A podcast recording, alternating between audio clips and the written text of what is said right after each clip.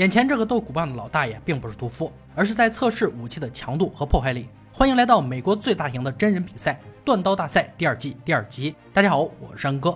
参赛选手要根据裁判给出的题目，打造出相应的武器，然后完成各式各样的考核。冠军可以获得一万美金的奖励。三位评委依旧是大帅、老白、乐哥。接下来介绍一下本集的选手：马克从小就酷爱刀剑，柴克是一名全职的锻刀匠，赛伦锻造刀剑会使他得到满足感，格雷他对刀剑的喜爱已经到了走火入魔的地步。四人面前的铁砧上摆着相当坚硬的钢缆。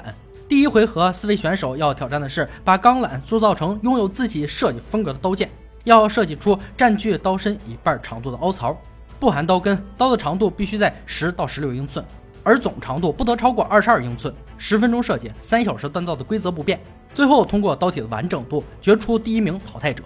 格雷要做有凹槽的暴衣猎刀，赛伦选择了希腊弯刀样式的刀型，他的刀尖足够用来削或刺。马克则选择了一把暴衣露营刀，而柴克决定设计出类似竞赛砍刀的露营刀。三小时倒计时开始，因钢缆的结构会容易散开，但赛伦很有经验，先将两端收口，再去加热。然后顺着绳骨的方向旋转，使得钢缆更加贴合。马克的策略是利用砖头的辅助，以最快的速度将钢缆放进锻造炉中加热，在最短的时间让钢缆定型。雷格则利用冲床的压力来加速拧紧钢缆，争分夺秒将钢缆成功定型。而柴克这边却手忙脚乱，他没有选择焊接钢缆两端，就直接丢进锻造炉。高温使它膨胀，会很容易松散。柴克却又拧错了绳骨的方向。结果在意料之中，钢缆成功解体。时间已经过去一小时，此时格雷已经开始敲打柱形，而柴克现在还没有回归正轨。他将散架的钢缆撒满树脂结合剂，再用高温将其粘合在一起。终于用到了重力锤，钢缆却又裂开了。马克是选手中进度最快的，已经开始制造刀面凹槽，游刃有余，拿起角磨机。格雷也紧随其后，用点击的方式刻出凹槽，但他的方法并不理想，刀的两面不能同时进行。浪费时间，凹槽也很不对称。又一个小时过去，柴克的钢缆还是一根铁棒，而格雷为了修正不对称的凹槽，只能求助自己不拿手的研磨机，但刀面却没有任何变化。柴克不抛弃不放弃，终于做出了刀的模样，随后便开始铸造刀面的凹槽。时间倒计时五分钟，柴克后来者居上，第一个完成淬火环节，马克、格雷紧随其后。艾伦却不慌不忙，他认为匆忙的淬火很容易出现问题。做了精细的检查后，在最后二十秒完成淬火。而本场比赛，柴克的严重失误让他做出一把最丑的刀。格雷的成品很完美，但刀柄配重过度可能会影响刀面的平衡度。赛伦的刀体凹槽的做工干净漂亮，整体细线条精美的笔直，获得评委的一致好评。马克的露营刀也以经典的设计展现造型完美，连接处漂亮，紧密刀面也很均匀。而柴克的刀只能大概看出刀的形状。表面钢缆的波纹也没有研磨光滑，多处未连接好的部分暴露在外，就像没成型的金属。虽然柴克的坚持不懈值得表扬，但他一路苦追却忽略刀的细节，第一轮被淘汰，那么只能打道回府。紧接着剩下三名选手进入第二回合，用场内提供的材料给刀加上刀柄，使其成为完整的武器。时间同样是三个小时，期间也可以修饰第一回合遗留的问题。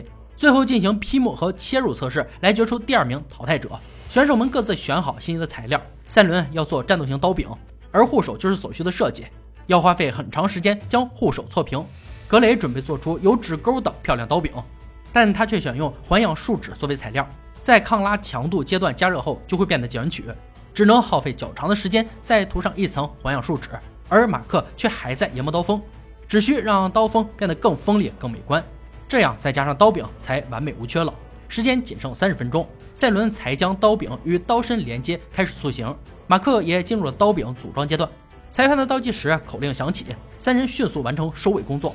先由评委大帅来进行劈木测试，测试出刀锋的结构和其对应力的承载度。率先登场的是格雷的暴衣猎刀，一刀下去，木桩被一分为二，刀身完好无损。接下来是赛伦的希腊弯刀，但却让赛伦心头一颤。木桩只是裂开缝隙，并未分成两半，还好刀刃没有变形。最后登场的是马克的暴衣露营刀，马克信心满满，却没想到刀身只嵌进木桩一点点。虽然刀刃锐利，但刀身过后因此砍不深。随后由乐哥测试锋利度，挥舞刀刃三次削过猪肉。格雷的刀无论是横移还是侧切都几乎完美。虽然木桩丢分，但这关格伦信心十足。只见刀尖轻轻划过，干净利落。被割开的猪肉便在绳索上摇摇欲坠，而马克的刀刃与刀尖不够锋利，意料之中只切开了猪肉的一层皮。综合劈砍测试和锋利测试，结果显而易见，马克被淘汰。格雷和赛伦也成功晋级决赛。本集的压轴武器埃及镰状剑也闪亮登场。镰状剑，一种弯曲镰刀状的剑，是埃及人用来杀敌的步兵武器，同时也是贵族权威的象征。独特的弯曲刀身能勾走敌人盾牌或者纠缠对方的武器。而两位选手必须要达到标准制作，剑身的长度规定在二十八到三十二英寸之间，且一定要有弯曲的设计。因为他们都从未制造过这种武器，两名选手一脸懵逼。二人将回到自己的地盘，有五天的时间完成这把连状剑。五天后，评委进行一系列测评，冠军将拿走一万美元的支票。回到家中的第一天，赛伦就翻遍百科全书，却在设计阶段费尽心思。而格雷已经开始铸造连状剑的轮廓，但操之过急，使得剑身过长，只能费时费力修改尺寸。到了第二天，他才发现剑身太过沉重。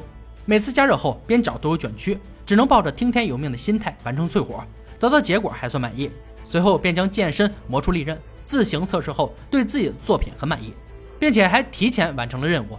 而赛伦直到第二天才开始铸造轮廓，虽然时间紧迫，让他几乎忘记时间，但他还是别出心裁，要在剑身上加入大马士革钢的花纹。转眼四天过去，赛伦也完成了剑身的淬火，看起来外观相当不错。昼夜不分，直到最后一天的深夜。才完成一把带有花纹的镰状剑，锋利的刀刃能轻而易举地刮断体毛。五天的时间结束，二人带着自己的作品回到赛场。赛文刀身上的大马士革花纹让人眼前一亮，并且刀柄可以双手握持，更好掌握平衡。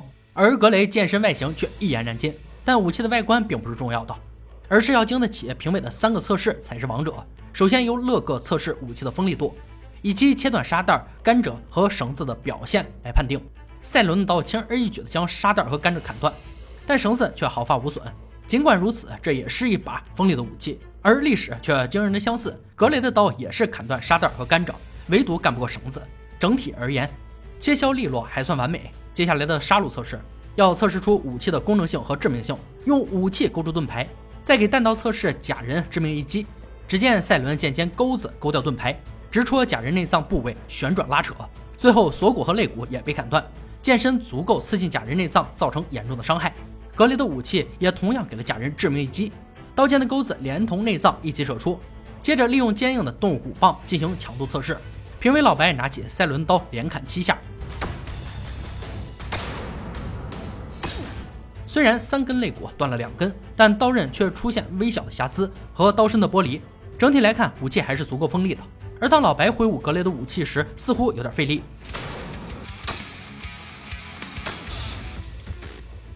费了好大劲儿，骨棒却只砍断一根，并且刀身出现很多碎片豁口。从开始的刀锋转变钝器的攻击，比赛结果显而易见。评委大帅很中意赛伦刀身的大马士革钢花纹，唯一的不足就是刀身有两处剥离，但刀身精致漂亮，轻而韧，挥刀毫不费力。最终，赛伦获得本集埃及连状剑冠军，带走一万美元。以上就是断刀大赛第二季第二集的内容。本集决赛武器是非常有名的古埃及连状剑。这种武器是古埃及十八王朝的开国兵器，它也是一种冷兵器，不仅用在战场上，更是权贵身份的象征。剑身的弯钩设计颇为独特，让它在电视节目上也特别好认。权力游戏中就有出现，主要用于削切和挥砍式攻击，其致命的杀伤力通常会令对手难以抵挡，也是贴身近战的最佳选择。